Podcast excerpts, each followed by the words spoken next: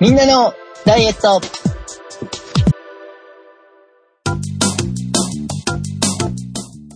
この番組は食事を控えているのになんで体重変わらないんだろうとお菓子をつまみながら思い悩む皆様を悪夢から救い出したいダイエットバラエティです。お送りするのは私永井と半助と、鉄尾一郎です。よろしくお願いします。よろしくお願いします。よろしくお願いします。食い出してもらいたい半助です。よろしくお願いします。ぜひとも救い出したいですね。ありがとうございます。ある意味無遊病ですもんね。あのね、先週から今週も頑張って、あの、全部取るようにしてるんですが、やっぱり並びますね。おやつ欄。埋まるは埋まると思って。結構我慢してるつもりなんですけど、やっぱり埋まってるわと思って。我慢をしたのをどこかで消化してるってことですよね。あーあ、あそうですね、そうですね。あの、多分、僕が我慢してるって思ってたのは、この玄米ブランはい。だけの日。まあ今日もそうなんですけど、玄米ブランだけの時が、まあ玄米ブラン食ってるんですけどね。 あの、他のもうちょっと甘いもの食べたいわって思いながらも、でも今日はこれで我慢してこうっていうのがすごく大きく我慢したのが残ってて食べたのが消えてるみたいな。振り返るとそんな印象でございます。あの、すいません。全然大丈夫ですよ。大丈夫なんですかはい。あの、記録が全部乗る前のはい状態でも、朝は野菜スープをちょっと始めたぐらいかな。で、昼はかなり前から、半助さん、あの、お弁当をはい。ツイッター上げておられたじゃないですか。はいはネタ帳には入ってないけど、いはい。はい。ってことは朝と昼がこれで、それだけ太っていられるってことは、相当努力して召し上がっていらっしゃる。あ、ああ、そういうことね。そういうことですよね。レコーディングナイトの最初の岡田敏夫さんだっけはいはいはいはい。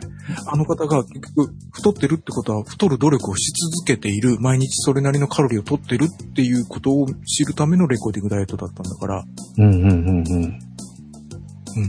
3食で2食が無双の状態だったらもう残り1食、あるいはおやつが相当頑張ってう召ん し、上がっていらっしゃるっていうのは僕でも容易に想像がついたんで全く驚きませんよ。だから我慢してるとか言うときにお前はそれは我慢のうち入んねえんだろって、そうなので、もう、その頃から、うん、3回に1回は我慢したけど2回は言っちゃってたね。僕が頑張っ頑張って我慢してなかったかな。そういうことか。はい。まあ、でも、あの、我慢はしてるんですよ。以前に比べると。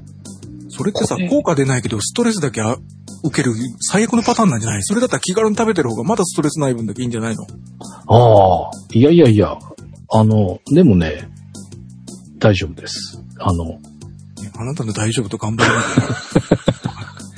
信用ならんだよって。何百倍ぐらいあのー希釈して聞いてますんで、はい。薄めて聞いてます。明らかに、あうんの、お減ってるのは減ってるんですよ。すごいでも、 超ムカつく。 くそ。だってさ、大人扱いしたら考えが足りんし さ、子供扱いしたら、俺だってだからどっちしていいか、どっちしても気つける形になるから、俺だって嫌なんだよ。大変なのね。はいこの、じゃネタバレするとさ、うん。 1、2ヶ月ぐらい前に、だから、収録中にもし指摘することがあったりすると、僕他のプロがやってる番組でも、えっと、例えば読み間違えたりして、構成作家さんとかがし、あの、訂正をする時があるのね。はい。メールかなんかとか、こういう名詞とかを間違えた時に。で、本人間違えてるつもりがなくって、スタッフの人が修正をされた時に、はとにかくね、えっと、好感度で言ったら、とにかく一旦修正が入ったら受け入れた方がいい。どっちにしろ。どっちが合ってたにしろ。い。ああ、まあまあ、はいはいはい、そうですよね。うん。うんだからそれを言ってたんだけど、うん。 2、3ヶ月前の時に、半助さん口のからだって俺ちゃんと言ったもんとか言って、あ、ダメだこれはと思って、え、俺、そんえ、どの時だってこれ、ちゃんと説明したよ、俺。出ますよ。なんで、ちょっと収録前に15分トラブルがあったんですが、はい。えーそういう時のためように、スイッチャーからズームにつながってると、その時の証拠音源が流せるようにしてるんだ、実は。ああ、なるほど。ど。うんこ、ここにいろいろあるの分かりますかこんなにいっぱいで揃えてたまるんだよ。よ、貯めるつもりねえけ ど、あなたが一収録に3、4回ぐらいなんかこう、やったりするんで、すごいっすね。そうよ。これ何ファイル数いくつあるんですかこれで。知らん。え、どう、これ出るでしょと、え 56?56? おーこれ、まだ、これ以外もあるからね。まあまあそうなんだろうね。ここにこんだけあるって。え、嘘でしょいや、えっと、あ、びっくりした。こんな。これが全部ってわブけレじゃンないのパスしたやつか。とか、ラージオでのやつとか、中井先生のやつとか、これぐらいだけど、一応名場面を入れるつもりで年間総復習の時とかに用に入れたんだけど、どんどんどんどん出てきたよ。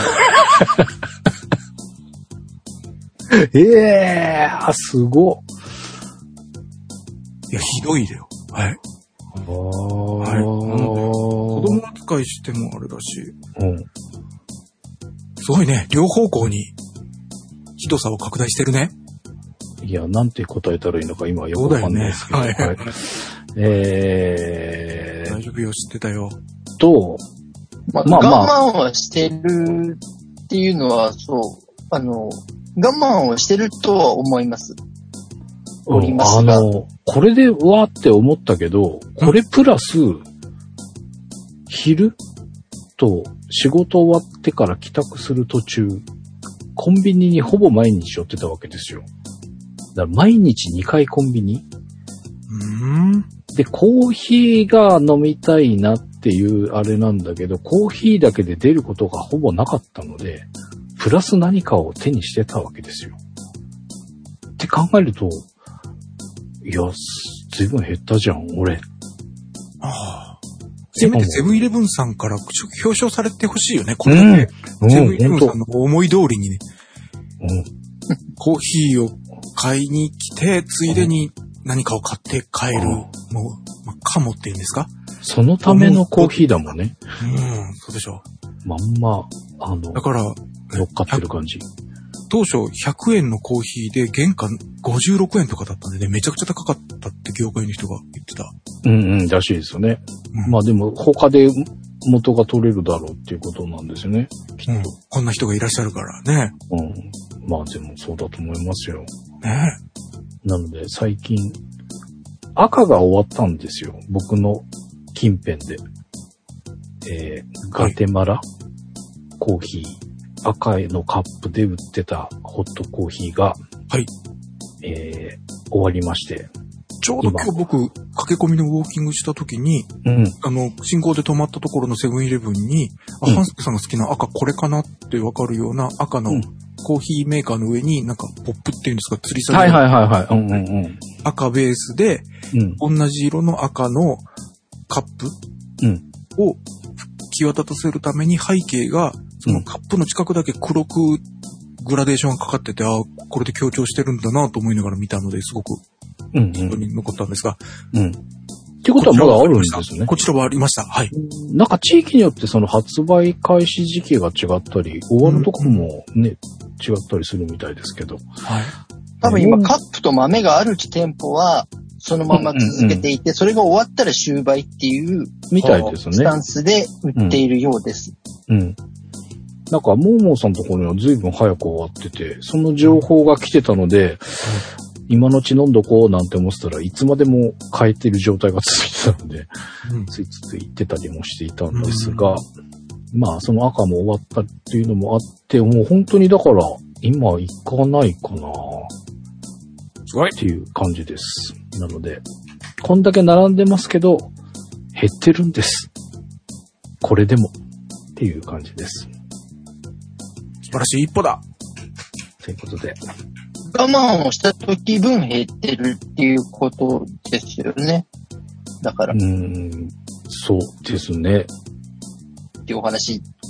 で、ほら、24時間我慢しないじゃないですか。うんそんで、まあ、プチンとたまにこういう日が。えー、まあ、今週で言うと、 でも、ごめんなさい。そこまで明確にわかるとさ、半助さんの体についてる余分な脂肪は欲望のままにいっただけっていう、なんか煩悩がついて るって、それはそれで嫌じゃないなんか。もうしょうがないよね、ついちゃったからね。うん、でも本当にこれだけ我慢した時だけ明確に減ったら、本当に煩悩だけじゃん、そこついてるの。うん、そうです。まさしく。うん欲望にまみれた。え、だってでも、それ以外、あ、あるもう煩悩だけでしょ。食べたいがまま食べた結果みたいなことなんじゃないかと。あの、糖の分解ができない病気の方は、あ糖量あな。くてもそうなっちゃう方がいらっしそゃうる。か、そうか、そうか。じゃあ僕もそれのような気が。都合のいい時だけ都合のいい。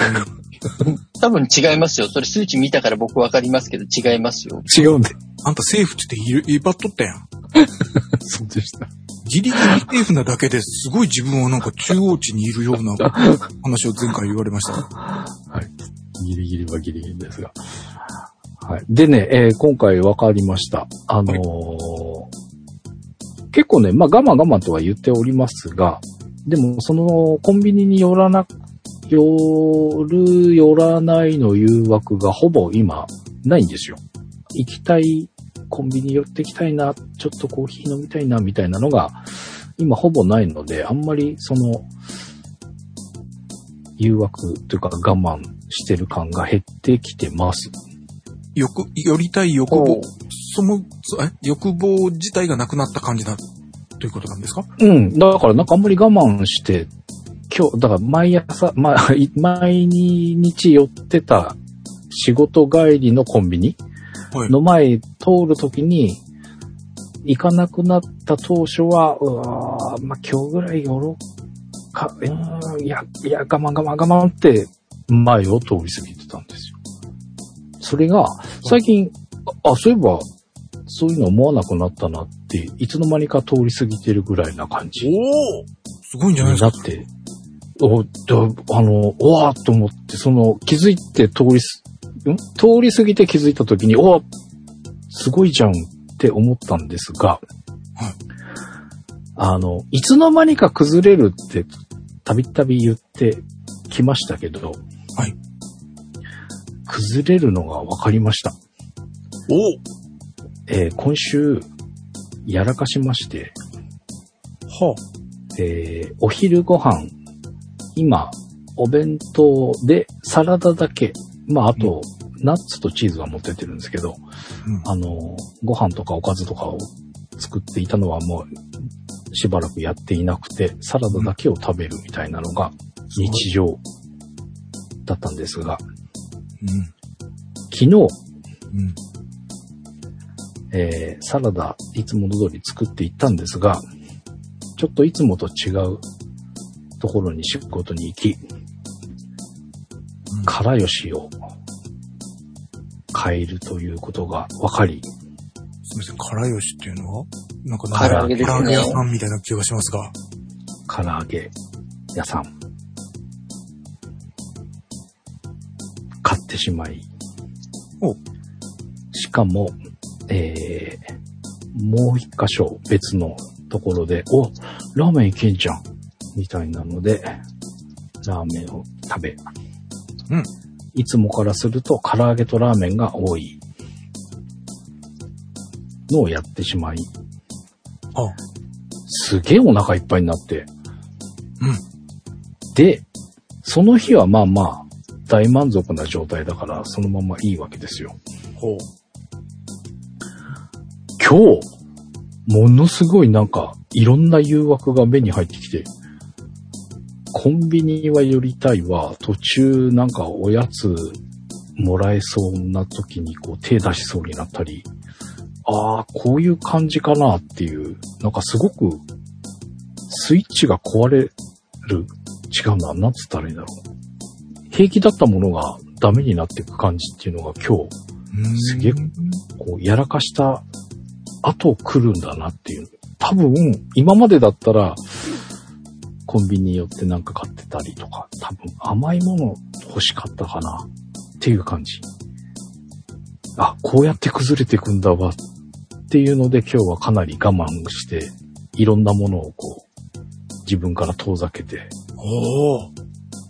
もう多分明日ぐらいまで来るのかもって思いながらドキドキしながらでも今日は頑張りました。おお。これが、長井先生が前回言われた、胃は大きくならない、脳がおかしくなるというパターンなんですかそうですね。なんかあの、感想が属性にまみれた僧侶みたいなお話を聞いてた 感じだったんで。まあでもあねの、そうですね。スイッチが壊れたっていうか、まあ、ブレーキが外れたっていう感じうですんかうねん、。ああ、そ、そういう、そうか、そういうの方がわかりやすいですよね。気づかなくて良かったものに気がついてしまったっていう感じですもんね。ああ、そんな感じです。だからさっきはコンビニす気づかないうちに通り過ぎててたものが、普段行かないようなコンビニまで目に入って、あ、ここにあるじゃんとか、なんか今日そんな感じでそわそわそわそわしてる感じ、自分がいるみたいな。なんか、狼が、あの、欲望を抑えるために僧侶みたいになってずっと修行してたのに、ある、一歩を組み出てしまったんで、わーわーわーわーわーって形でい、や、おお、なんかそんな感じ、そんな感じ。ラーメン食いたい、唐揚げ食いたい、甘いもん食いたい、わーわーわーわーわーそうそうそう そんな感じでした。もうね、今日は久々に、あ、こうやって我慢してきたじゃん、俺。ってなんで今更また、みたいな。昨日やらかしたからかしら、みたいな感じ。すいません、あの、えらい素直に認めて、私の説を認めていただいたのもいいんですけど、うん。 10分ぐらい前にあの、私が子供扱いしただけですごいムカつけておられた方が、狼扱いはいいんですかいや、まあなんか、す、すごい上手いなと思って。うまくないよそんそんな感じだったんで。うまくねえよ。でもまあ余計頑張った感はあったんですね。抗ったんですね。そうそうそう、今日は我慢したかなだからおやつの欄には何もない。いやいや、えっとね、玄米ブランは食べました。おーこれがね、結構、あのーいいかも。あの、これで結構我慢できる。あーこれ一個で他のものは全部誘惑が。そうそうそうそうそうそう。だからこれにさ、シュークリームとか、いろんなものがつくことを考えれば、これで済んでるからいいじゃん、みたいな。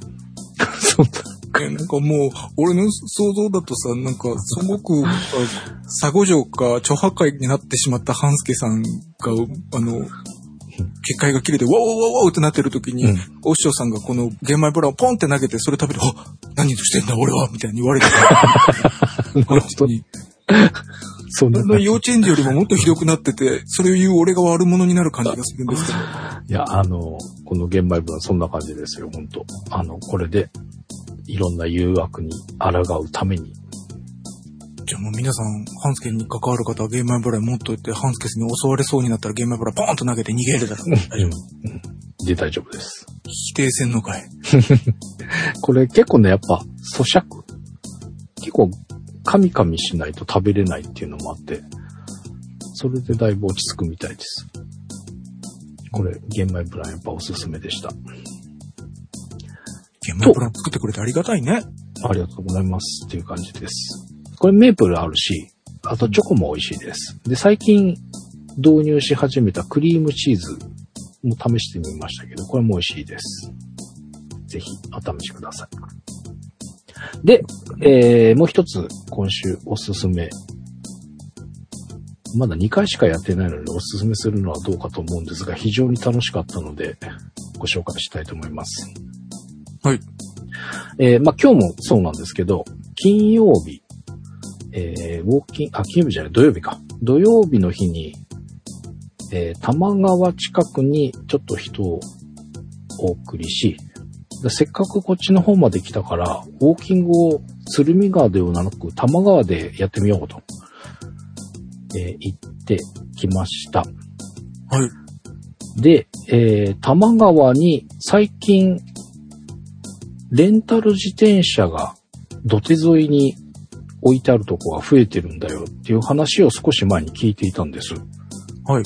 と、あとコンビニ、うちの近くもそう、あうちの近くじゃない、仕事の時によく寄っていたコンビニなどによく見かけるようになったレンタル自転車。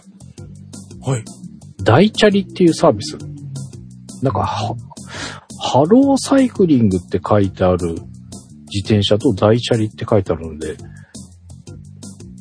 二つサービスがあってと思っていたら、どうもハローサイクリングっていうところがやってるサービス名で大チャリへっていえ。うことのようです。えー電動付き自転車はいを時間貸ししてくれる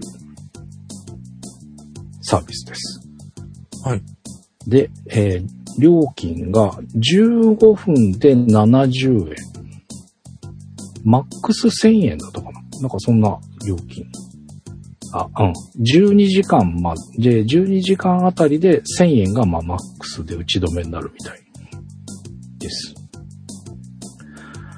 で、えーススマートフォンのアプリをダウンロードして、そこのアプリから、えーと、近くの地図でどこにある自転車を借りるかを予約します。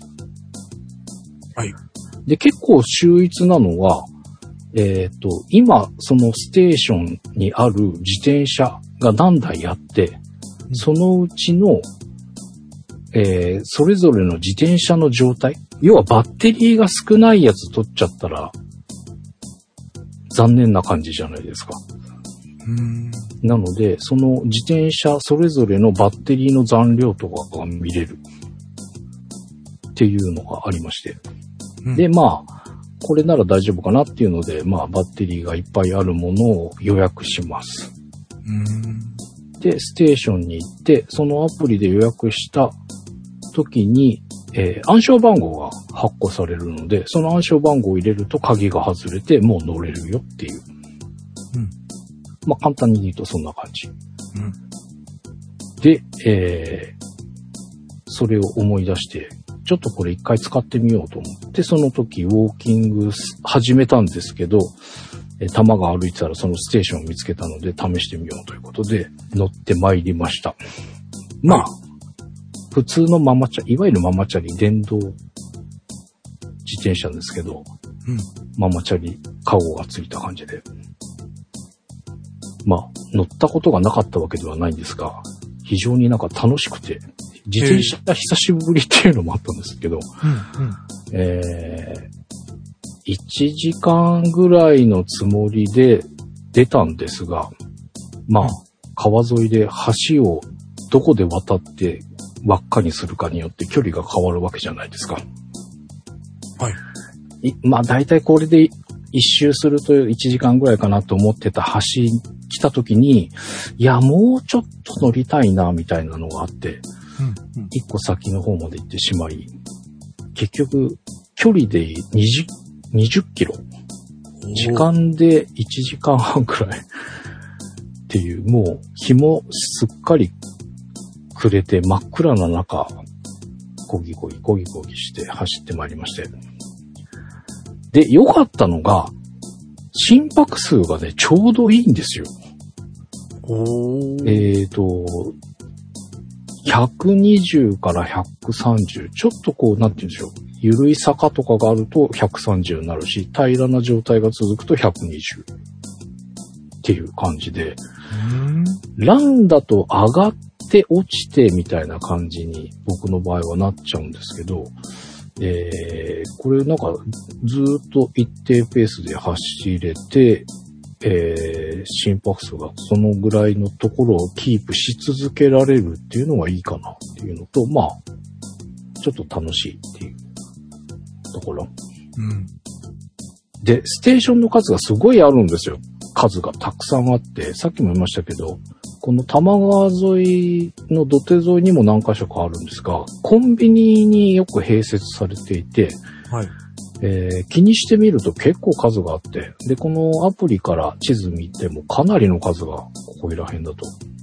まあ、地域によって違うかもしれないんですけど、えー僕のとこだと、うん、自転車で行ける距離だったらもう1時間のうちに何箇所見るのっていうぐらいな数。で、それぞれ少ないとこで4、5台。で、僕が今回借りた多摩川のえー、玉川大橋っていうところにあるステーションだと12台かな、うん置いてありました。うん。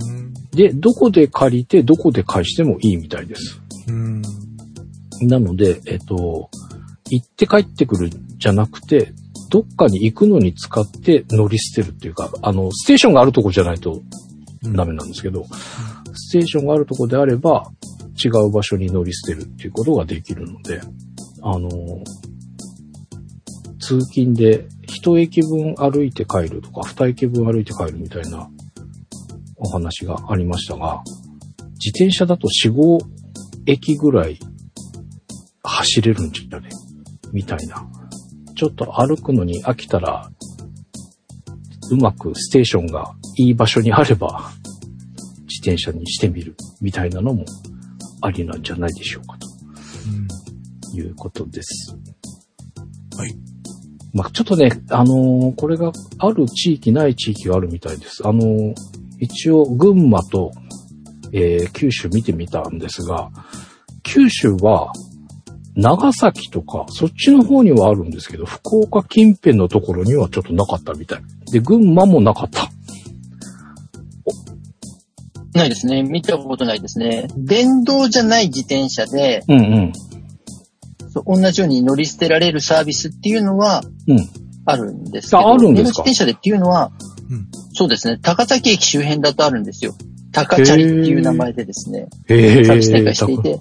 それもだかほうほうら、あの、一定区間まで、100円をチャリンって入れて、ロック外して自転車に乗って、ほうほ中継所というかステーションのあるところで、その自転車を返すと、お金が戻ってくるっていう仕組みで、それもだから戻ってどくこるに乗り捨ててもいいし。う。戻ってくるってただそうです。だから実質無料です。ええー、それまたすごいサービスですね。だからちょっとしたところを移動するのには割と便利ですね。うーん。や福岡も2つぐらい、2社ぐらいサービスがありますよ。っぱこれと同じような形のサービスはあるってことうん似てるねと思います。アプリからいけるのは間違いないみたい。うんうん。無料じゃなくてお金を取られるんじゃないかなと思います。うで、んうん。電動自転車かどうかが、ごめんなさい僕一度も利用したことがないんでわかんないでうすんが、うんうんうん。えっとね、一時期3社か4社ぐらいあったぐらいで大丈夫なのと思ったぐらい。へえ。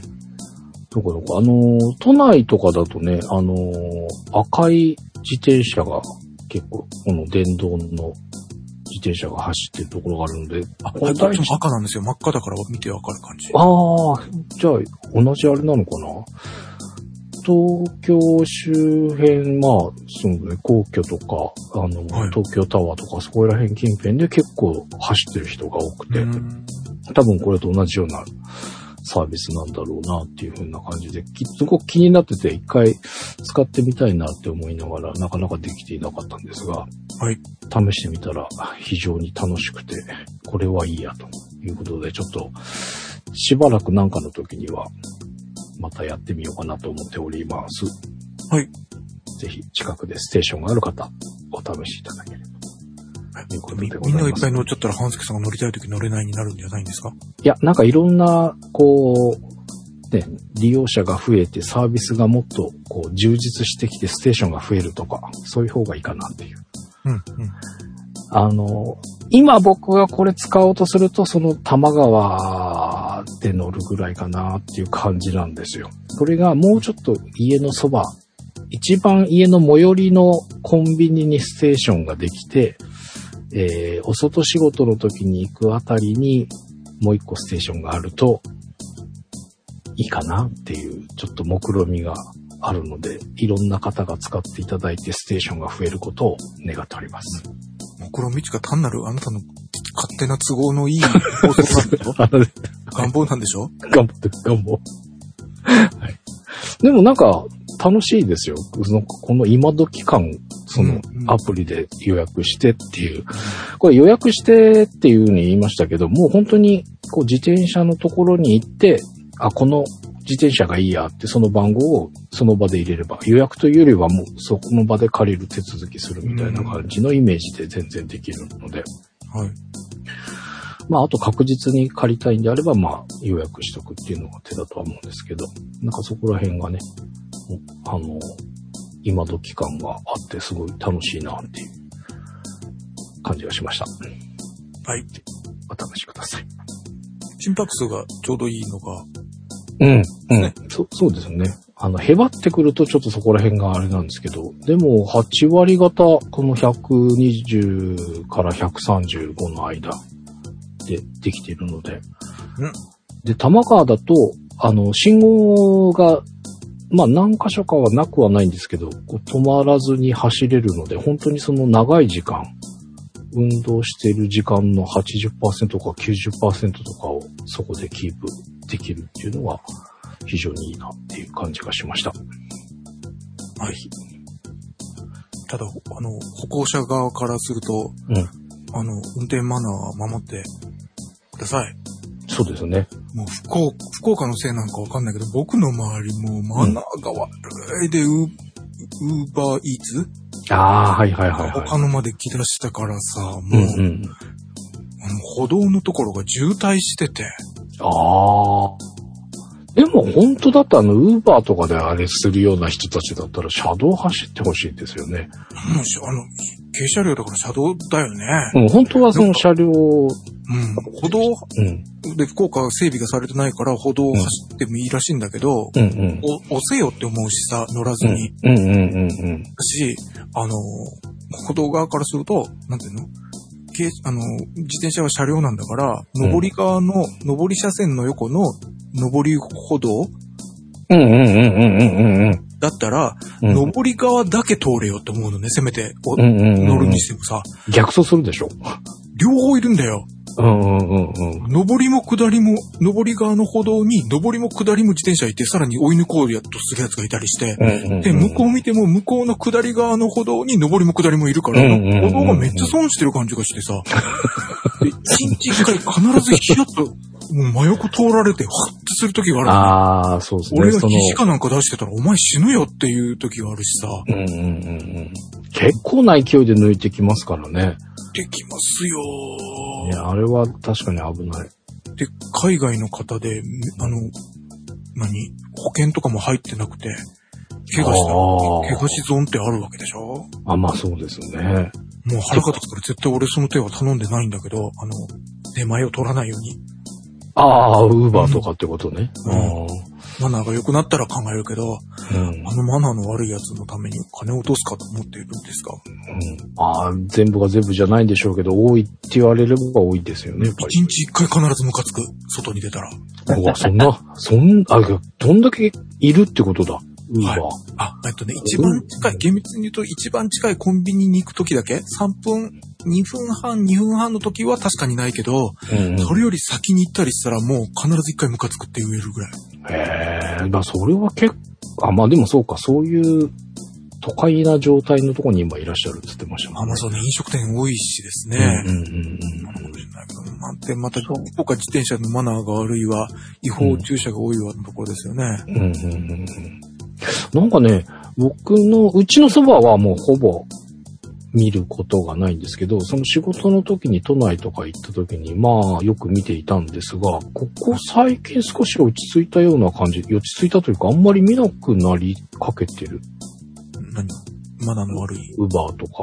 あ、そうですか。うん。え僕、昨日世田谷にいたら、うんめちゃめちゃ街にウーバーイーツ、スタンバ走ってまっしたてましたし、えっと、へー全身にうん16世紀の海外の書物みたいなタトゥーがめちゃめちゃ入っていて、耳なし法一みたいになってる人が、おお、 5、6運んで人る。固まって、ウーバースタンバイをしてました。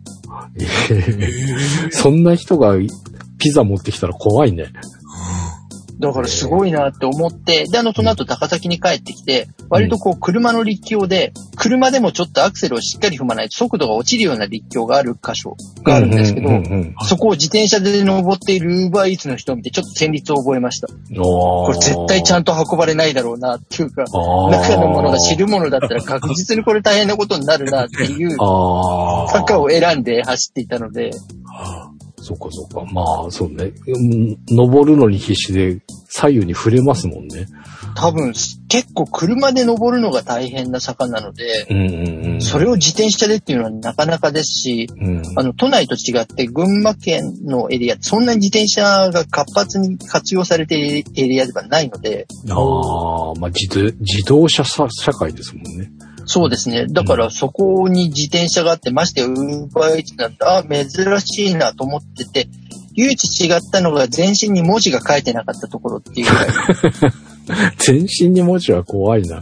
見てみたいけど。本当にうん、そうですね、本当にあの、これはヒエログリフなのかなっていうぐらい全身にあの星だったりですね、筆記体の文字だったりが、くまなく書かれていて、あー、へー海外版のみんな処方一なのかなっていうぐらいの人が何人か固まってスタンバイして、うんオーダーを受けたと思ったらもう我先にとダッシュをかけていって、えっとへー、歩行者とかあまり帰り見ない走り方をしていたのを見て、ああ、そら怖いね、やっぱり。 うんうわーっと思ってましたね。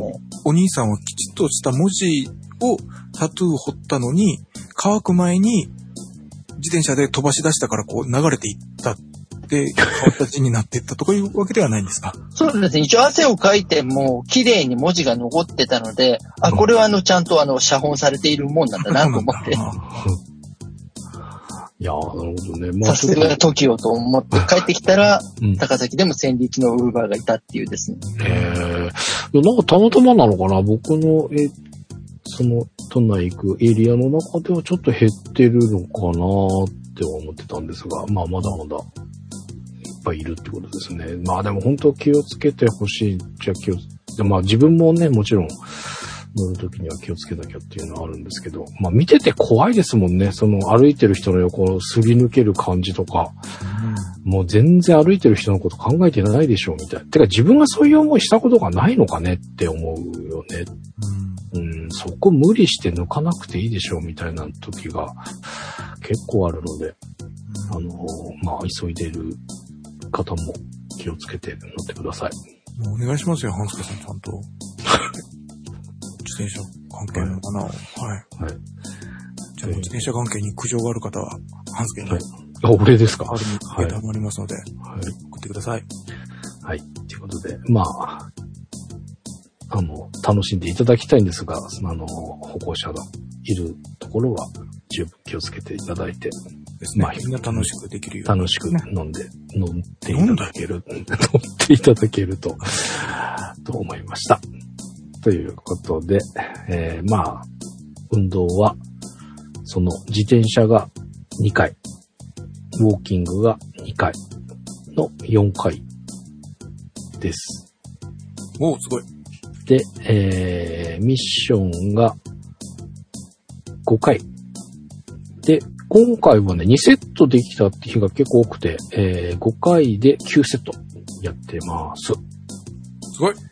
えープッシュアップ、腹筋、背筋、えー正座、あと P カーブスクワットが、え1セットで9セットやっております。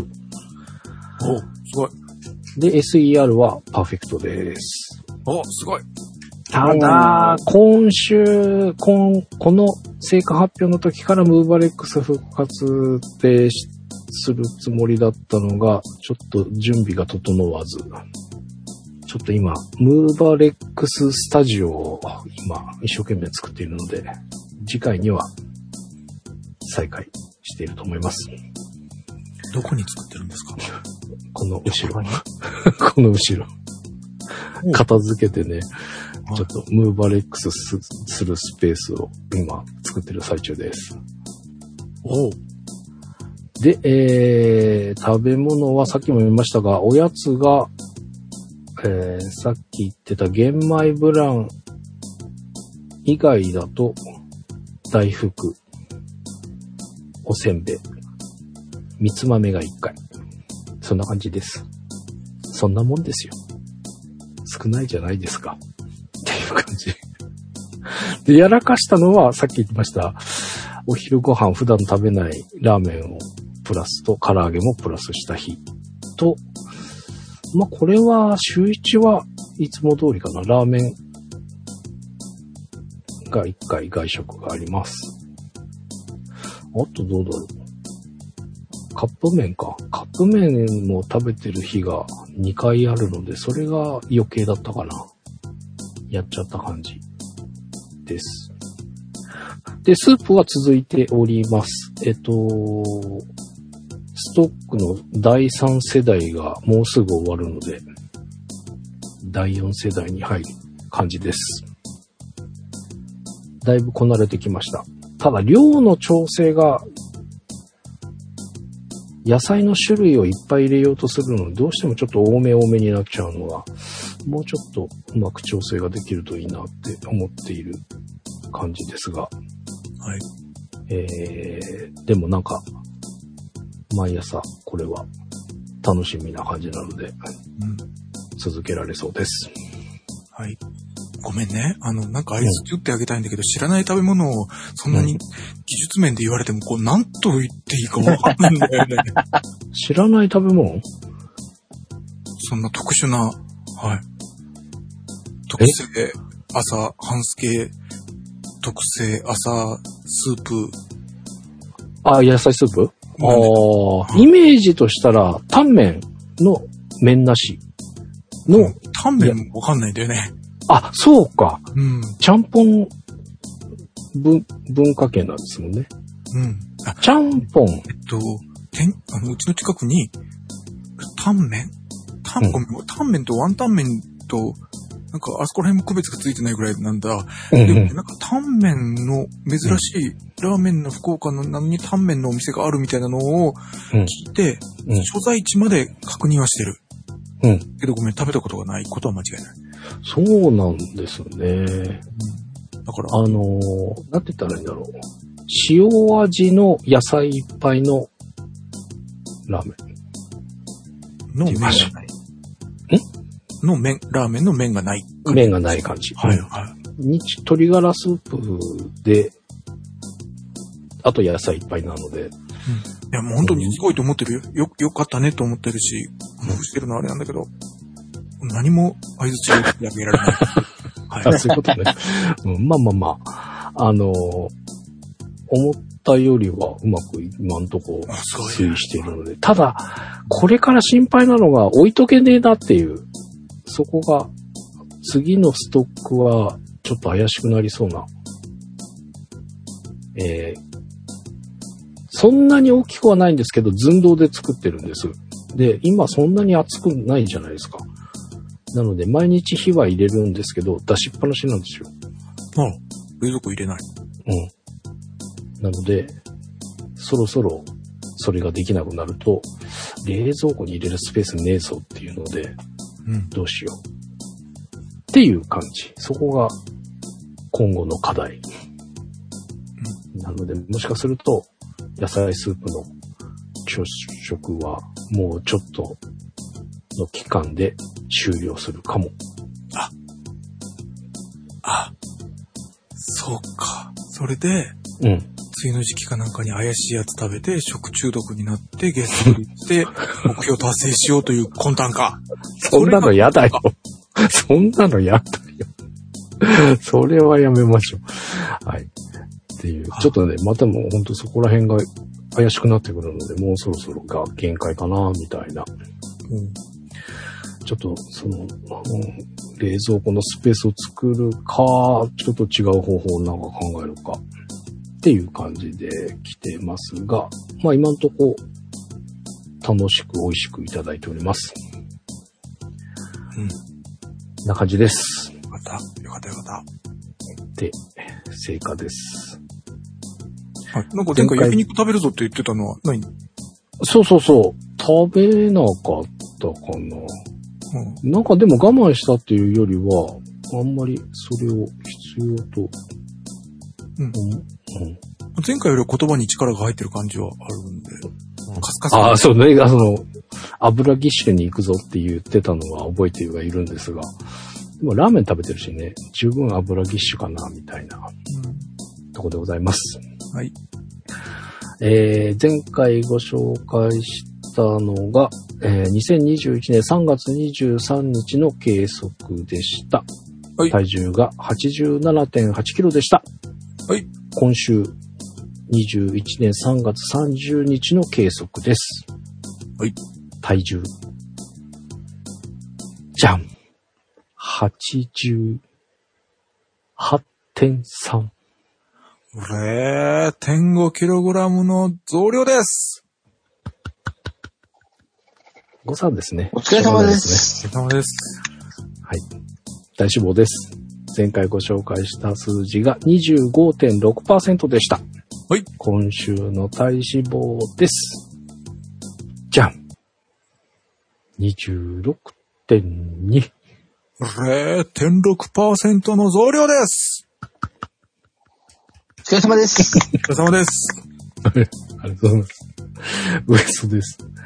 前回ご紹介したウエストが103.6センチでした。今週のウエストです。じゃん !104.0。 0.4センチメートルの増量です。お疲れ様です。お疲れ様です。まあ、誤差ですね。誤差。誤差です。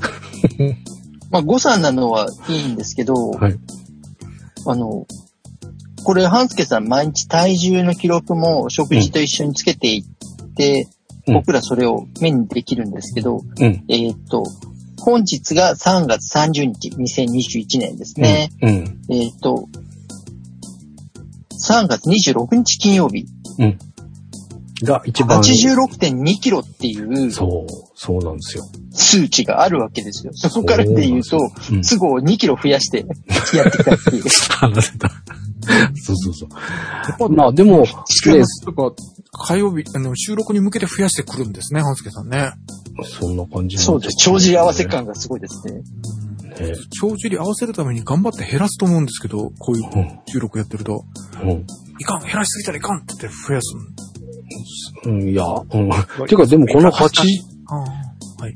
86ぐらいまでは落ちますよって長屋さん言ってたのも、本当にここまではヒュってきたから、おお、本当に来たわ、と思って、この160.9の時ね、その、今ご紹介いただいた26日が6.2なんですが、その前の日が86.9で、おお、6の数字が来たわ、と本当に来たわ、と思って、次も6で、あ、言わなきゃおあおかんだ。って、これはやばいって思ったわけではなくて、あ、本当にここまで来るんですねっていうのは、その、パッと言ってた数字がすぐできたから、おすげえなと思って、えー感心してきたんですが、僕の体は、なんか、わんわんわんわんわっん。てなったみたいで、えー、まあ、ね。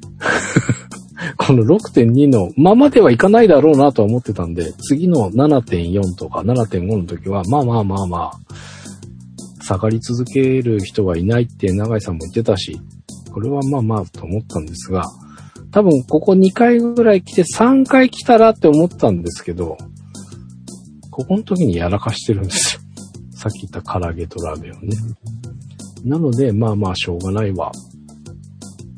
って思っていて、今日、落ちたので、まあまあ、まあ。 まあまあ、落ちてきますよ、これから。大丈夫です。すごい、すごい根拠のない自信を持ってま したが。でも、あの、今回、うん食べると乗るなっていうのが実感として、うん、つかめたんじゃないかと思います。うん。うん。そうですね。で、ほら、あとやっぱり食べることと体重っていうのが密接な関係にあるっていうのが、この一週間で分かってもらえたかなという気がしておりますので、だから食べることをうまく調節ができると、うん。うん。また6キロ台も全然無理をせずとも行くわけですよ。我慢せずとも。うん。うん。あの、我慢しちゃうと、うん反動きますから、うん。うん。なるべく反動のないように、徐々に徐々に落とし続けていってもらって、えっ、と、収録の当日にピークが来るといいなと思ってます。はい。まあ、うん、うん。まあまあ。そうですね。今回ピークを早く出しすぎちゃいましたからね。そうっすね。これ、なん、つっても、あれなんですよね。この、前回水曜日外仕事がなかったんで、その、ミッション系ができなかったの。まあ、ウォーキングはできたんですけど、なんか思ってたよりはっていう感じだったんですが。まあ、それの割には、こうポンポンと来たんですけどね。ただ、たまたまですよ。たまたま今回ちょっとね、あの、追い足しちゃったのもあるし、ちょっと増やしちゃいましたけど、まあ、落ちていくんで大丈夫です。どうでしょう。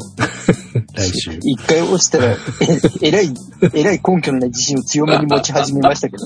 でも、まあ落ちますよ。あの、落ちるとは思ってますからね。もともと僕は落ちると思ってお話ししてますから。ちょっとそれなの85、になんで、 はい急に自信を持たれたのかちょっとびっくりはしましたけど。ちょっ不と安ねに、なるのも根拠のない、あの、OBS。持つのも根拠のない。ですよ。あの、86を見たらね、欲が出まして、ちょっと80を見れんじゃねっていうね。見れんじゃねえっていうか、あ の、見れ、見れるんですよ。っていうなんだったらもっと先も見えちゃいますから。はうんで、欲が出て食べたのい、あまあ、 ちょっとこれはね、これは違っ、違った方向の欲を出しちゃいま した。まあまあ、多分大丈夫です。多分、まあでも数字が動いたっていうことは大きいですからね、一度。うん、うん。なので、もう一度戻して、 いきたいと思います。まあまあ。いやいやいや、もうもう、もう大丈夫よ。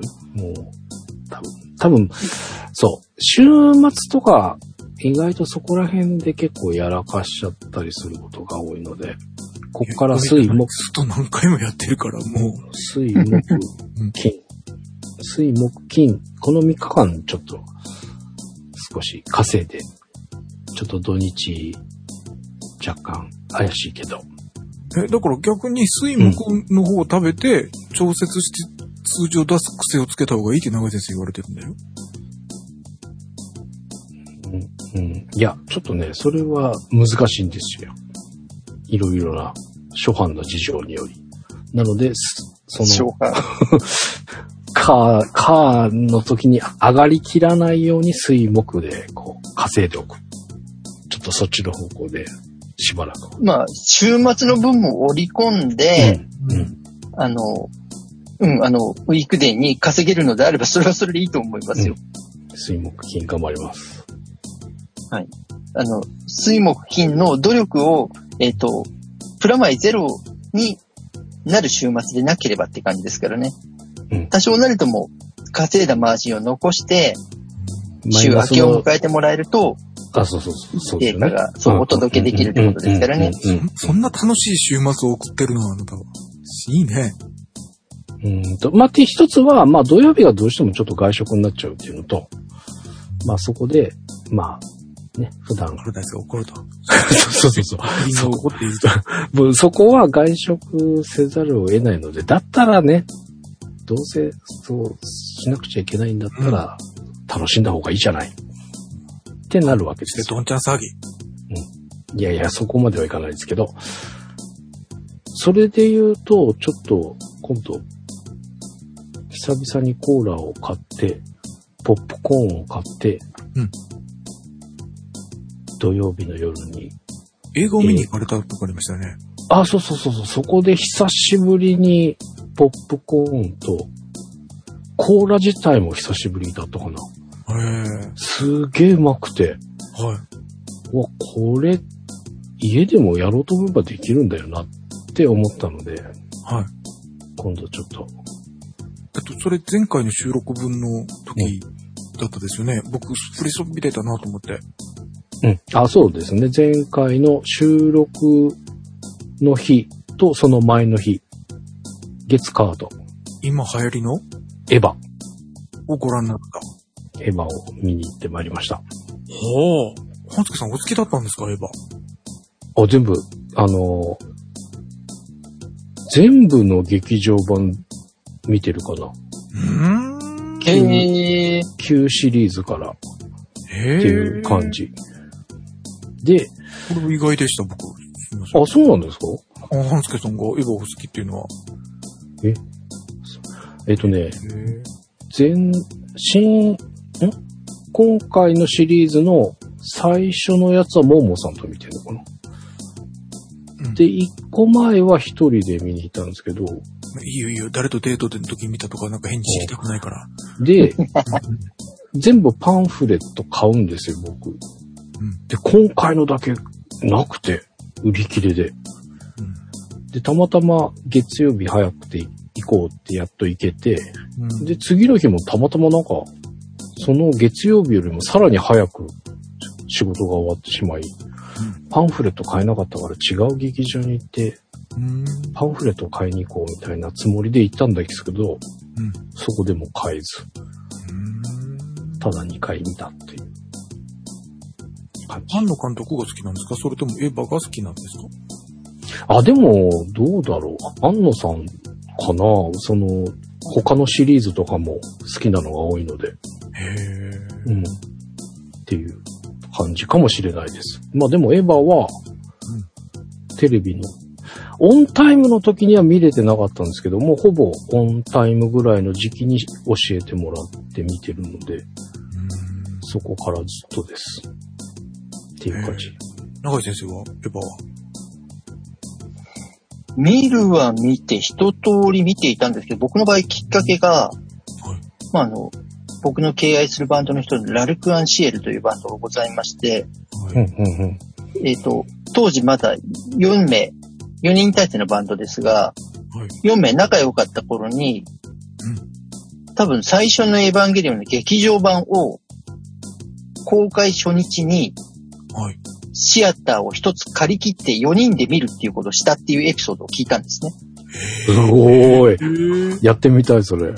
まあ本人たちも今だったらありえないって全員が言っているお話なんですが、うんその時にそれは何ぞやっていうところからで一通り見たっていう感じですねう。んただあの今、そう、新エヴァンエリオンは今回はまだ見てはいないのと、頭の中で僕は新ウルトラマンの方が気持ちがちょっと傾いてる感じがございまして。ああ、あれも見たいですね、確かに。そう、ああれもね、庵野監督と樋口真嗣監督でシン・ゴジラを撮ったコンビなんですよね。うんうんうん。ただちょっと公開が延期されたっていうお話があってっていう感じなので。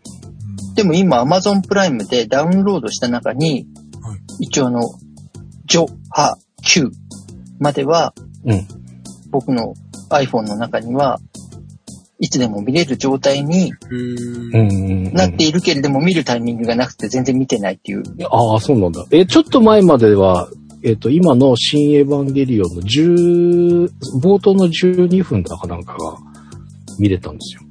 みたいですね。うん。そう。僕、それを見てしまって、あのー、まあ、いろんな人が見に行ったみたいなのを SNS とかで見かけてはいたんですが、はい。こんだけ待たされたんだし、別に今、ね、あの、公開してすぐの混んでる時行かなくてもいいやなんて思ってたんですけど、その冒頭の12分見ちゃったらもうなんか気になって行きたくて行きたくてしょうがなくなっちゃっへてえ。ここも思う。あ、ほんまそう、まんまその12分の策略にはまって、もう、あ、やっぱり行こうって思っうん。てたんですけど、まあでもやっぱ混んでるのはちょっと避けたいなっていうのがあったのはあったんですけどね。でも調べてみたらすげえガラガラで大丈夫なんかなっていう感じでした。うん。あの、まあ、夕方の時間、早い、夕方の早い時、5時スタートぐらいの回のやつ、まあ、2日ともそれぐらいの時間帯だったんですけど、もう、どれぐらいだろう ?20 人いなかったんじゃないかなっていうぐらいしか入ってなくて。なので、まあ、空いてて、なんかまあ、あんまり心配せずに見れたのはあったんですけど、逆に、え、大丈夫もっと売れてほしいのにっていう逆に心配があったという感じでございました。え、哲夫さんは全然見てないんですか僕は全然です。全然なんだ。一回だけ見、い一話っていうか、一本だけ見たのが、うん。と、えーファーストシーズンの頃、2010、ん2011年か12年の11月11日、ポッキーの日にイベントがありましたよね。はいはいはいはいははい。あれで上京した時い。はい。に、あそこが新橋のカラオケの鉄人でやりましたよね。はいはいはい。で、あの時に僕、新橋の、うんフリーランスの BJ 氏から教えてもらった、絶対もっとラブホテルやろうっていうああ、はいはいはいはいはいはいホ。テルに泊まって、そこで、うん。時間があったので、で、うん無料だったので見れたんです。だからその時で、10年前でしょでもその時でさえエヴァの流行りから13年ぐらい経ってるんですよね、多う分。ん、そうでしょうね。う、うんそれぐらいかあなあ、。初めて見たわ、と思いながら、うん以前にもちょっとお話しさせていただく、私ゲーム会社にいた時に、あの、安野さんの監督、一作目の作品のトップを狙いというトップの、をはいはいはい。はやってたので、もうそれこそ1フレームずつ見てるぐらいなんですよ。うん。うんうん。おー今考えたらね、原画データとかもらえてなかったんですよ。市販されてるレーザーディスクから1フレームずつキャプチャーしてたのね。へえ。それをうグラフィッカーの人が、あの、綺麗にはうんアナログのレーザーディスクですから、くらいやっても完全にはスキャンできないから、それを手で修正して、とかいうやつだったので、ほう、ほう、ほう本。当に、あの、作品、前半後半だっけ ?1 話、2話だっけか、続トップを狙いだっけなんか 2, 話分あるんだけど、あれだけはもううん。半年か1年近くずっともう1フレームずつ知ってるような感じだったんです。ほうほうほうなほのう。で、エヴァを見た時に、初めてなのになんで見たことがあるんだろうと思ったら、あ、安野さんなんだって分かったって感じ。ああ、そうですねうん。結構そういういろんなところにこう散りばめられてるから、よく言われるのがナディアっていうね、はい。あのー名前だけ僕も聞きました。あれがすごく世界観が似てるとかっていう、うんトップを狙いとかもいろんな似てるところがあるっていう話で。ですよね、なんか宇宙うん。ロボットがみたいな話とか、うんうん宇宙から怪獣が来てみたいな話とかでしょうん うんうん。ね、だから、み、初めてなのになんで見たことあるんだろうって思ったのが、あの、新橋のその怪しいカプセル、カプセルじゃない、怪しいホテルだったから、強烈になん か、この番組と結びついてました、今日。なるほどね。はい。はい。っていうことなので、まあちょっと暴走しそうなのは、その、お家でコーラとポップコーンやってみようかなってちょっと、画策をしていたりするので、うん。今のところの暴走はそれぐらいかなという感じでございます。ということで、多分大丈夫です。ちょっとこうあれだけど、いはい。コーラとか美味しいと思います。ということで、また来週、数字が下がっていることをお伝えできるように頑張ります。あの、半助さんが活動限界だったっていう活動の報告が聞けることを僕は楽しみにしたいと思いますう。まい。うまい。はい。ということで、哲夫さんよろしくお願いします。よろしくお願いします。よろしくお願いします。鉄道一郎です。おー。これ、え、自作これ。何がでしょうあの、き聞いてくださってる方に分かるようにお伝えいただけますでしょうか胸の唐揚げ。鶏胸肉唐揚げ。はい。またお食事からですね。うん。はい。またこれも、前回ご紹介した YouTuber の料理研究家のリュウジさん。はいが、レシピ上げておられまして、鶏の胸肉。うんを柔らかく揚げる唐揚げで、薄く、薄く切って、そしてクミンでちょっと味付けるという、ちょっとアクセントのあるへ唐揚げー。でした。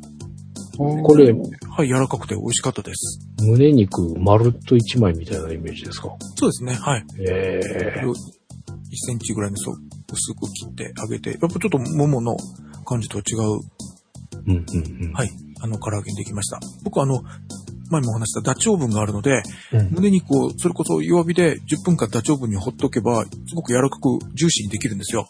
へー胸肉がパサパサになるって言われますうけんど、うんうんうん。うん僕、胸肉ともも肉の区別がよくわかんないで、安い方を買ってたぐらいの時でも、うんダチョウブに入れて丸ごと10分やったらもうそこそこ食べれて、パサパサになったことがないので、うーん。はいそういう意味でも、胸肉はとても親しみがあったんですが、うんこの唐揚げチックにやるのはとても、うん良かったです。うん。面白そう。ハンスケさんのコーラとポップコーンじゃないですが、私が自宅、映画鑑賞の時には、また唐揚げとあ、みたいな 感じで。ぐらい送りたいとか、それだ、はい。映画館に行きたくなくなるというぐらい。そうですね。それだったら、うん、あそんで、そうだよね。哲夫さんとこモニターもでかいしね、行く必要ないかもね。うん。あの、サウンドは完全には勝ててないとは思うんだけど、うん、でも、前と後ろでしっかり、あの、やっぱね、えっと、サラウンドというか、前、後ろからも出てる感があると映画館っぽいですね。ああ、なるほどね。うん右と左スピーカーがあって、その途中から来てるのがステレオ感じゃないですか。はいはい。そして前と後ろに一発あるだけ。だから全然5.1ちゃんとかそんなしっかりしたシステムじゃないんですけど、ほうほうほう。前、この、前のステレオと同じ音を後ろから出してバランス的にちょうど中間に来るようにしておくだけで、ほうほう。後ろからも来てるっていうだけで映画館っぽい。へえ。いや、なんかす、よし、楽しげそう。はい。で、この、この登場人物誰と思ったら止めてウィキペディア見れるし、おしっこ行きたくても全然見れるし。あのね、思ったのが、まあ、エヴァってその、なんて言うんだろう、暗いシーンがあったり、何言ってんだか分かんなかったりする時があるんですよ。うーん。なので、あの、アマゾンプライムとかでこう、巻き戻すボタンあるじゃないですか。はいはい。押してーって思う。 10秒前に戻りたい。 そうそうそう。今なんて言ったのって、久々に映画館行ったらそんなの。ああと、あの、エヴァ長くて、お年寄りは暴行が大変だったと聞いたんですが、大丈あ、夫2です時間半ね。そう。あ、僕も、そんなにな、まあ、長いんだ、長いなとは思ってたんだけど、あんまりそこ考えてなかったんですけど、一応トイレは事前に行ったんですが、もう終わったらすぐトイレ行ってたのと、多分、そういう方が多いんでしょうね。あのー、劇場の方がこう出た瞬間、皆さんに、おトイレはこちらですって言ってました。 っうーんていうか、まあ2時間半だったかな、それぐらいのうん長さなので。あの見応えは十分ですが、大変です。初めて見た方からもうその棒、ネタバレしちゃいけないこともあり、余計にうん。おトイレ問題がおむつをするとか、うん。あと、おも、お餅を食べたらいいんだってはお餅を持つんだって。日本古来で、あの、十二人とかを、お召しになるやんごとなき方も、はお餅食べて、あ、はあの、やっぱ十二人昔でもいくら着せてくれる人がいても、そう、着た後にすぐおしっこっていうわけにいかんわけじゃなあ、うんい。うんうんうん。なんですけど、うん、お餅を食べると匂いが減るのええそれ初めて聞いた。そうなんすかいや、そこら辺のあった。えーネタバレっていうか、もし途中でおトイレ行くならどこがいいっていうのが出てくるんじゃねえかなと、は、あだけどあ。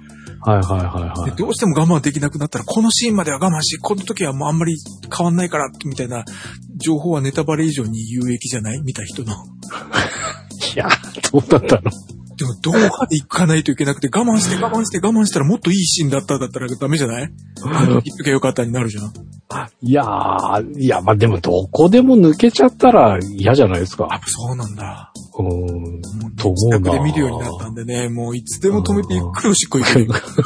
そうね、確かにそこは劇場のデメリットかもしれないけど。はい、ビール飲んで匂いが近くなってもいいもん。うん。揚げたての唐揚げ食べながら、寝転がって。いや、唐揚げはいいなぁまあ今回ってポップコーンとホットドッグだけど、僕が楽しみにしてたトルティーヤチップがなかったんですよ。それがね、ちょっと残念。久々の映画館だったので、絶対それは外したくなかったんですが、うんそもそも売っていないという、ちょっと残念な感じでございましたが。はいい。や、でも唐揚げで食べながらがいいな楽しそはい、ということで唐揚げう。はい。出しました。いい、美味しそうです、これ。はい。グラタンもあるじゃないですか。うわ、今週なんかいいのいっぱいだなぁいや、でも外食は、外食はほぼ、いやいやいやいや、もうこれ外食しなくていいっしょ。うん。外食でうまいならいいんだけど、外食してお金払って俺が作った方がうまいっていうものを食べるのは嫌にはなるよね。で、今は回初めてハンバーグを作りました。あの、ひき肉から。ハンバーおーグ。これか。んはいこ。れか。おうで、ハンバーグを作って、えそして、初ですかはい、ハンバーグ、あ、えっとね、えっと、結婚してた時に、作ったことはあるけど、一人で最初から最後まで作ったの初めて。へえ。で、子供の時に母親が作っててめんどくさいっていうのは聞いてたことがある。おはい。で、ハンバーグ作って、3個分できたんですよ。うん。で、あ、これもハンバーグ。あなので僕は今まで、あの、お肉屋さんとかスーパーで、あとは焼くだけっていうハンバーグを買って、うちで焼くだったんだけど、あ、それをで見てたダかッチオーらブンだとね、楽なんですよ。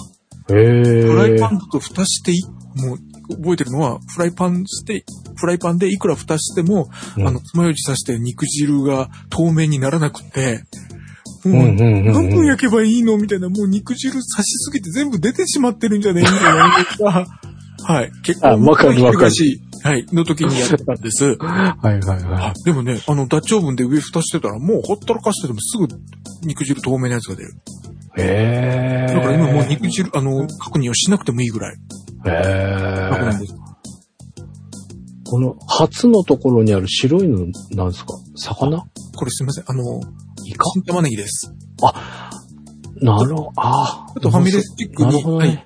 フファミレスチックに、えー、あの、ハンバーグと、コーンと玉ねぎで新玉があったかあーら、そうですね。今、新玉時期ですもんね。はい。うんうんうん。だったんだけど、うスまそープもコーンスープだという、ちょっとあんまりセンスのないやつになってしまいました。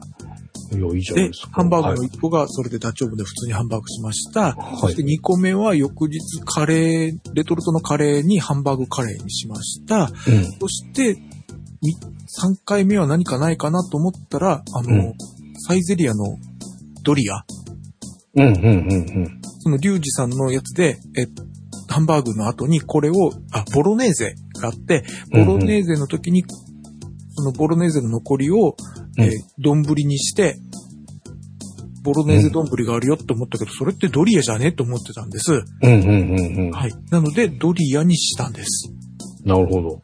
それが、お店、グラ、グラタンって書いてるやつ。あ、これではい。で、あうちあ、なるが、うほどね。ちが、あの、パンを焼くのも、うんホットサンドメーカーになって、うんうん。と、レンジ付き、よくオーブン付きレンジがあるじゃないですか。僕も昔これしてたんですけど、壊れて、もうレンジ単機能のやつだけにしたんです。うん。で、オーブンはダッチオーブンで肉系やるか、今ホットサンドメーカーなんだけど、グラタンの場合どうするとよく耐熱皿に入れて、うんうんうんうん。耐熱皿にご飯、で、でその、リュウジさんのレシピで、えっと、ご飯とホワイトソースが分離しちゃうじゃないうん普通だったら。ご飯の上にホワイトソース乗っけたらう。んうんうんそれは牛丼みたいに、こう、ご飯感、白米感が残ってて、食べて混ぜるならいいけど、ドリアの場合は最初から混ざっててほしいじゃないですか。うん。うんうん。そうじゃないと、重ねていくと、あのーえご飯の層を、そしてホワイトソースの層を、そして、うんえーボロネーゼとかミートソースの層に3つに分かれちゃう。うんうんうん。で、そのリュウジさんのレシピであったのは、もうご飯を牛乳で炒める。へえ。だから分離するわけがない。ホワイトソースとご飯の層が。ほうほうほうほうほう。ちょっと言い方をわざと変にしましたが、牛、うんあのー、ご飯をバターで少し炒めた時点で牛乳を入れて、うんうそしてんコンソメ入れて煮詰めると。ほそううすると、それは分離しようがないよね。ホホワイトソースとご飯の部分がいっぺんにできると。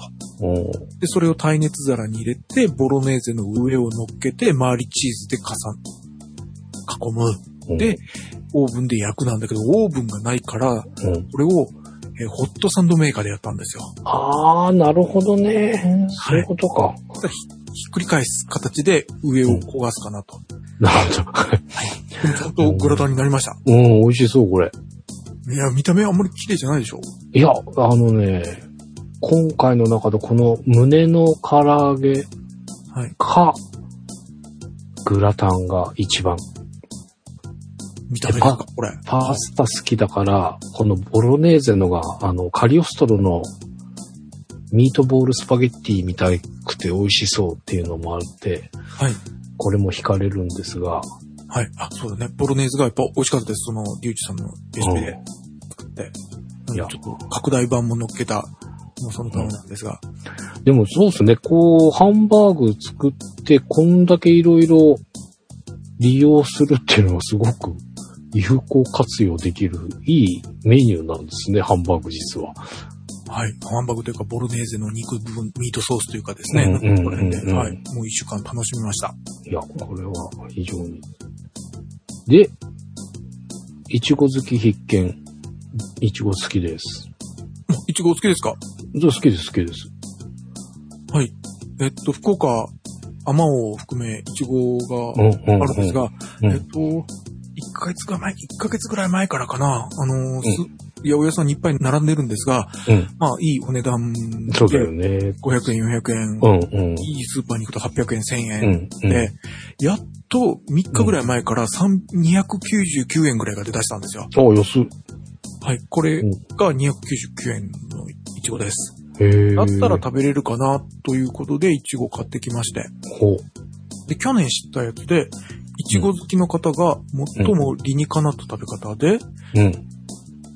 作家の方が書いておられたんですが、蜂蜜とブランデーを1対1で混ぜたソースに、いちごを2時間以上つけて冷やすと。ほう。そしてそれをレモン、レモンを絞りながら食べるんだって。へえ。甘、甘酸っぱいの甘さも2、3種類。いちごの甘さ、蜂蜜の甘さもあるし、うん。酸っぱみも、レモンの酸っぱみ、うん。えーっと、いちごの酸っぱみうん。うんあ。たりがあって、その甘酸っぱいが、なんかこう、キラキラしてる感じああ。甘さも3種類ぐらいあるし、酸っぱみも3種類ぐらいあるし、ブブランデデーの、あの、お酒感もカーンってくるし、みたいな。ーただ、あ僕が、あの貧乏症なんで、レモンは本物のレモンではない。あ、まあまあまあ、あはのいー液体で売ってる状態のやつ、ポッカレモン的な。いや、それでもない。おえーレモン常備してないんで、長井先生からファーストシーズンの時に言われた、うん運動の後にクエン酸。なので、はいはいはいはい、クエはン酸にしてる。ああ、なるほど。だからその作家の方の食べ方をやってるとは、口が裂けても言えない。い。あそしてブランデーもないので、バーボンにした。あー。というすべてがパチモンになって、これは、これの味を再現できているとは思えないけど、少しはかすってはいるのか、かすってもいないのかっていうような食べ方になってる。で、じ、でもその、パチモン状態であるものの、やってみた感想どうなんですかうん。ま、まずくはない。まずくはないけど、そこまでかっていう。紹介しなきゃよかった。ごめんなさい。ごめんなさい。すいません。ごめんなさい。すいませんああ、なるほど。まあでも、え、これ、あ、今までそありましたっけこういう果物買われて。果物がほぼ僕少ないですもんね。バナナぐらいしか。そうですよね。あんまりはないいですよね。僕もない、ないんですけど、このイチゴ、好きなんですけど、自分でこう買ってきてとかっていうのがあんまりその果物に関してはしないので、リンゴか。最近はリンゴは買ってくからな。イチゴはやっぱ高いしねっていうのは、 なかなか食べれないんですけど。ちょっと安くなってきたので。うんうんうん。はいあと、あの、前回、タロケンさんお見えになった時に、その、うん。山屋さんで、いちごの、あ食後のデザートなって書いてあって、うんうんうん。あ、綺麗なのが出てた、そういえば。うんはい。うタロケンさんも。もイチゴお好きってことだったので、うんあうんの、尋ねて、あまおうだったら頼もうかって言ったら、あまおうですまで言ってくださったんで、これは頼もうと思って、ちょっとイチゴ食べたので、うんうんうんうん。イチゴ食べてみたいな感が出ました。といなるほど。美味しそうです。うことです。はいでは、運動です。はい。はい。半助さんから許可が出たので、運動に行かせていただきます。セイザーソラシ、そして ABS、AAR、プッシュアップ、平泳ぎ、ライダウンペダル、鉄オスペシャル、ムーバレックス、ピーカブスクワット、腹筋ローラーが、うんえー5回、おー、すごい。い素晴らしい。途中手抜きもあります。今日もなんかハンバレックスになってしまいましたが、5回、うん。うん。何もしなかったのが2回、うんうん。そしてウォーキングが4回、おー、すごいじゃないですか。へおーありがとうございます。ー一。回土曜日にサボったのが行きたかったのに、行くべきだったのにサボった感が、あ、たまにそういうのありますよね。うんこうと思ったら行けたはずなのにという土曜日がちょっと、はい。 ちょっと罪悪感みたいな、そんな感じはいで。そうですね。生殺らしい3分しかしてなかったですね、この日はね。はい。ということです。はい。それでは成果です。はい。前回ご紹介した体重が 84.8kg でした。はい。今週は、じゃん !84.4! おーうん。 !0.4 キロのマイナスです。おめでとうございますおめでとうございます。誤差でもイエイ体脂肪率です。前回ご紹介した体脂肪率が28.9%でした。はい今週は、じゃん !28.7! えー、0.2%の減量です。おめでとうございます。でもイエイウエストです。前回ご紹介したウエストが 89.6cm でした。今週は、じゃん !89.4! 0.2センチのマイナスです。おお、なんかで、もイエイおめでとうございます。すごいじゃないですか。これマイナスつ続きすぎでしょう。もうそろそろ上げましょうよ。一 回あげましょうよって言わない提案の意味はよくわから ないです。わかりません。だって、多分、下がりすぎ、下がり続けちゃダメなんですよ。たまにちょっと上がんないと。何をわけのわからんこと。すごいな。だってもう、4、5週連続マイナスじゃないですか。すごいな。 96.4の後が、1、2、3、4、5週ですか。おー、すごい。それはすごい。 5回いや分。そろそろ上がるのかな。そんなことはないと言いたいところなんですが、えっと、別に私我慢してないので、うん食事、えーうんチートデーというのを設けるつもりは全くないんですが、うん。うん。前回ご紹介した博多駅一番ホームにあるプラットホームナンバーワンというラーメン屋さラーん、メン屋さん、はい。基準点。うん。すごい、行ってもないのに覚えてくださったんですか覚えてます、覚えてまはす。一回行きたいですよね。基準点っていうところがすごい気になってて。あ、はい。はい。だったんですが、ちょっと疑義が生じました。うん。えっと、博多ラーメンの基準点、つまり長浜系とうグルん。メ系とうん。あたりの混ざった、ういわゆん。る博多ラーメンと言われる系のうん。こう中心にあるっぽくて、しかも、店主がそんなにやる気がない。だって、血がめちゃくちゃいいから、ということで、うんえー変に、どっかに癖をつけていない感じが基準点だと思ってたんですけども、うん。うん。えーっと、酢ラーメンじゃなくて、うんあの、普通にお肉が乗ってる、一枚チャーシューが乗ってて、キクラゲが乗ってて、みたいなやつを、うんうんうんうんラーメンライスで頼んだ時に、うんえ私が高校時代に、北九州市の八幡の黒崎というエリアだったんですが、うんそこで食べた唐そば、唐揚げの殻、あ、はいはいはいはい。中国を表す唐うん。にひらがなでそばうん。と書く店があったんです。そこで唐揚げ、あ、ごめんなさい、豚骨を知ったんですね、豚骨ラーうメン。ん。うん。うん。うまかっちゃんじゃない豚骨を。うん。で、そこが、高校、僕が行ってた高校の子がみんな行くような子で、で、えー北九州ですからそんなに豚骨文化じゃなかったんだけれども、これが本当に豚骨ラーメンかと。うん。で、さらに超豪華なやつをイメージしてたら、まあ、いわゆる普段食い、癖になる感じの、ちょっと完璧じゃないけど、でもこの、ちょっとくたびれ具合が癖になるんよね、みたいな感じになっていくうん。味なんですね。うん。で、そあのその息子さんが、えっと、今東京渋谷でお店を出されてるんですよ。うん。うん。うん。そうらしいんだけど、うん。うん。はい。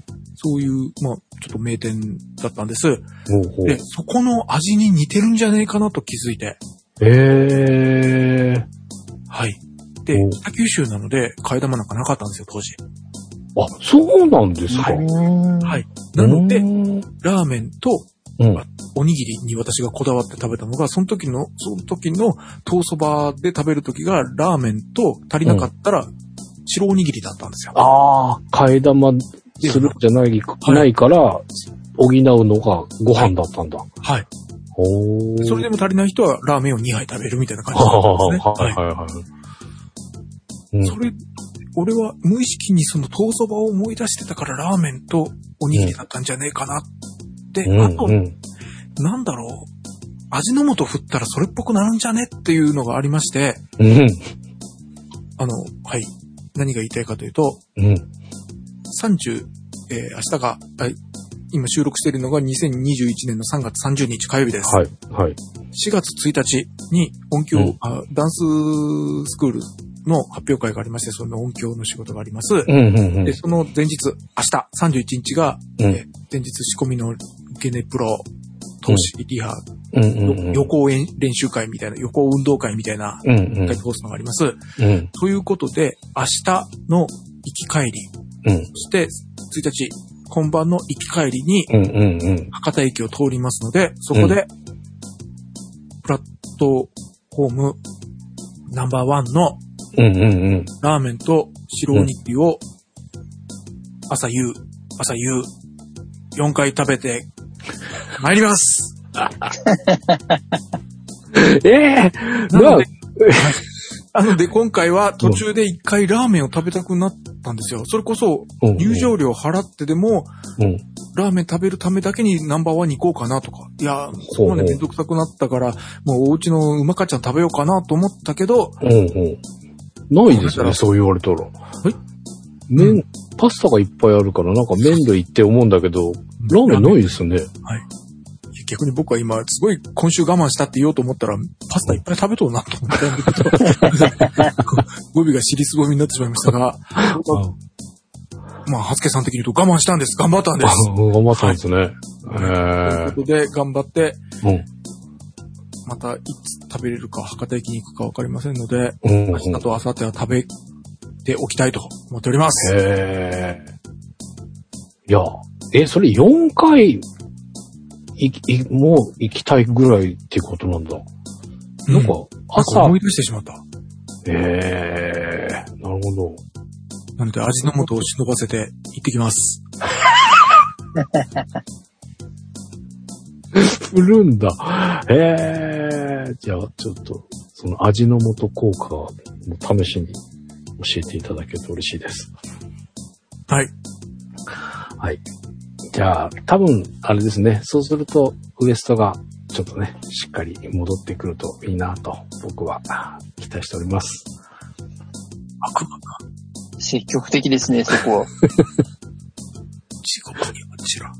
はい。ということで、今週まあ、は最で後、もあ、あれですよ、あの、急に締めとりある。えず、うん、あの、これだけお話ししときますね。あの、はい。最近、あの、老化に関する研究をアメリカでされていて、はいまあ、そのエビデンスが面白いものが出てるので、ちょっとそこだけご紹介しておきますぜね。ひぜひ。なんか聞きたくない気がする。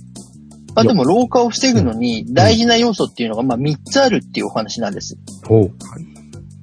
1つは、お腹の空いた時にはい食事をする。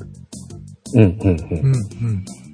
なので、まあ、あの、決まった時間で何時になったからお食事しようっていうよりも、お腹が空いたっていう信号に対して忠実にお食事をとるっていう形で食べるのが良いと。うん、それと適度に運動をする、うん。しっかり寝る。この3つが、あの、やっぱり一番老化をさせないことなんですってっていうのを、アメリカでちゃんと研究してエビデンスで発表した方がいらっしゃるんですね。ええまあでも、あれですね、その、しっかり寝るとか、運動するっていうのは想像の範囲内でしたけど、その、しっかりお腹が空いた時に食べるっていうのは、なんか量を減らすとかそういうことじゃなくて、その、空腹っていうものをしっかり感じて食べるっていうのは、長井さんからもね、まあ以前そういう話はありましたけど、三つの候補の中にそのが一つ入ってるっていうのはすごく大きい感じがしますね。そう。だから、あの、これは、あの、エビデンスをちゃんと取ったんだって、どういう取り方をしたんだって、最初このニュース見た時思ったんですけど、うんうん。ただでも、やっぱりあの、彼らにとってはすごく良いことなんだなっていうところではあるのうで、んはい。お腹を空いた時に食べるっていうのは、うん。老化を防ぐ、いわゆるアンチエイジングとかうん。いう言い方をすると、非常に理にかなっている方法ではあるということなんですね。うん。お腹を空かせて、心底食べたく、食べたいものを食べたいと思って食べるということでよろしいでしょうかうん。そうですね。まあ、あの、ただそこで好きなものを食べるっていう文言は出てなかったんで、そこはどうなんだと思います。ただお腹が減った時に食べるっていうのが、うん。まあ、いわゆる、まあ最近はアンチエイジングっていう言葉から少しステージが上がってはい、プロダクティブエイジングっていう単語を使われるようになってるんですよ。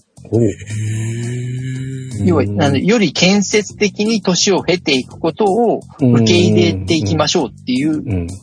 文化から、うん、単語が生まれてるらしいんですけれども、うん。なんで今、老化を抑制する物質っていうのも見つかったりとかしてるらしくて、ええフラットラーメンには入ってないんですかあの、僕が知ったところだと、まあ、あの、物質の名前もあったりとかするんですけど、えっ、と、枝豆を2万粒ぐらい食べると、体に必要な成分が取れる。それが1日分らしいんですね。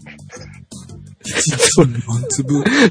それ、何の拷問ですあの別そのの成分があとこの、アルファベットの頭文字を取って NMN っていう成分で、サプリメントとかも調べたら出てきてるんですけど、うん。鬼のように高いんですね。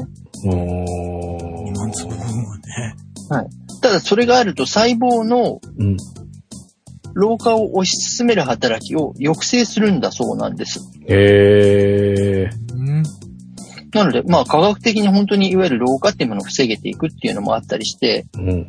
ただまあそれは枝豆2万粒もなかなか難しいけれども NMN を買うのもなかなか大変っていうところなので、うんそれであれば、まあ運動、睡眠、お腹の空いた時のお食事っていうのは誰でも気軽に始められるところかなと思うので、うんうんまあちょっとだからあの、お食事を楽しむっていうこと自体は要素としては悪くないのかなとは思っているんですが、うんうんただあの、楽しみすぎるとっていうところの折り合いをつけられるかどうかがうんポイントになるのかなっていういとやころなん、ですよね。その、なんだろう。お腹が空いた時にっていう解釈の仕方がすごく広くなるから怖い気がしますね。そうですね。あの、うんいくらでもね、あの、歪曲して解釈することができるうので、ん、うん。だって俺今お腹空いてるけど、今食べちゃダメだなっていう感じがしてる。老化老化は防ぐけど、あの、病気とか進行させるってお話ですからね。 そうだよね。まあ、なんかそこら辺がうまくね、ちゃんといい方向に捉えていかないといけないのかなっていう気がしますが。まあでも面白い情報で。そうですね。だからあうの、ん一日一食でいいなんていうお話が出ていた時も、ややっぱりあの、一食の間を16時間空けましょうっていう提案があったりするくらいなので、ああ、そう。それをね、聞こうと思ってたんですよ。なんか、16時間空けて食べると、要はその消化系の内臓が休まるとか、なんかそういう話をちらっと聞いてますけどね。うん、それは言われますよね。だからうん16時間空けると、非常に内臓への負担が減るので、うん、消化吸収が楽になるってお話はうん、あるようですが、一応僕今試してるんですけど、うん。そんなに変わった感じはあんまりない。ああ、じゃあ僕、あうん、体感としてはですけどね。その、16時間空けようとすると、前の日の夕飯を早めに食べて、朝抜いて、お昼遅めで、ようやく16時間みたいな感じになるのかなって思ってたんですけど、そう、本当にそのぐらいの時間になりますね。うん。なので、ちょっとどうなのかなって思いながら、ただ、その、消化器を休ませるっていうのはなんか理にかなっているような気がして、なるべくその時間を空けるように。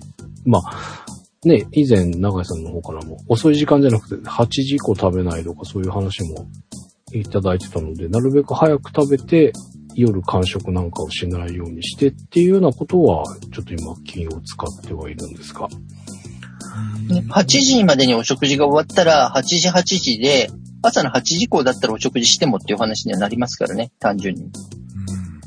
あでもそれだと12時間じゃないですか。だからあ、そうか、 10 12か。だからあとうん4時間だから、そうするとでもお昼ぐらいには。お昼ぐらいには食べれ食る。べられる感じになりますよねうん、まあまあそうですよね。うん。だからまあ、そのぐらいだと、一応まあ内臓休ませるって意味ではいいのかなっていうところはうんうん。ありはしますけど、それによってすごく体感が、あ、これすごく消化するのが楽になったとかを感じるところにはまだ至ってないっていううん。感じですかね。僕今多分それ半年ぐらいは試してるんですけど、ええいや、僕そも、んなにあの、うん、変わったなっていう実感は得られてはいないですが、あ、半年でもそうなんだ。うん、エビデンスではまあ実際にあの、確か110歳以上のうん。方を対象に調査をしたっていう話だったのかな。うん。はい。はい。110歳まで生きている方に、まあ、聞き取り調査をしたりとか、食生活の確認とか、睡眠時間の確認をしたりして、データを集めた結果、確かその3つがうん全員に共通してたので、これに関してはすごくやっぱり老化っていうものと、あと体の寿命っていうものに関して、うん。すごく働きかけが深いっていうお話のようなんですね。うん。うん。だからまあ、ゆくゆくはやっぱりあの、かなりどれも言えるのは、ストレスを解消してるっていう部分は大きいのかなと思ってるところもありまして、うん。うん。やっぱり食べることにおいても、あの、食べることの美味しさを実感できるぐらい、うん。もうお腹が空いた時に食べ、うん動くことによってストレスが発散し、うん。睡眠をちゃんと取れることで、ストレスが発散し、免疫力が上がるっていう部分もあったりするのかなと思うんですが、うんうん。ただ、いずれにしろそれが揃っていると、体の老化がかなり効果的に抑制できるというお話なので、うんうん。まあちょっと、うん、あの、正しい解釈をして、うん取り組んでいただけるとうん、体のためには良いのかなっていう感じですね。そうですね。あの、まあちょうん、なるべくその時間を空けて、しっかりお腹が空いた状態でっていうふうにはちょっと意識してみようかなとは思っていました。ということなんで、まあ、い面白い情報ありがとうございました。はい。これ多分ね、あの、この番組のリスナーの方ってすごくあの、いい方が多いので、多分、ご自身で試してくださって、ツイッターで上げてくださったり、お便りを寄せてくださると勝手に信じているので、ぜひあの、どなたか試していただいて、結構一回教えていただけるとありがたいなと思っておりますので、ぜひ、皆さんぜひよろしごくお協願いし力ますのほどよろしくお願いいたします。よろしくお願いします。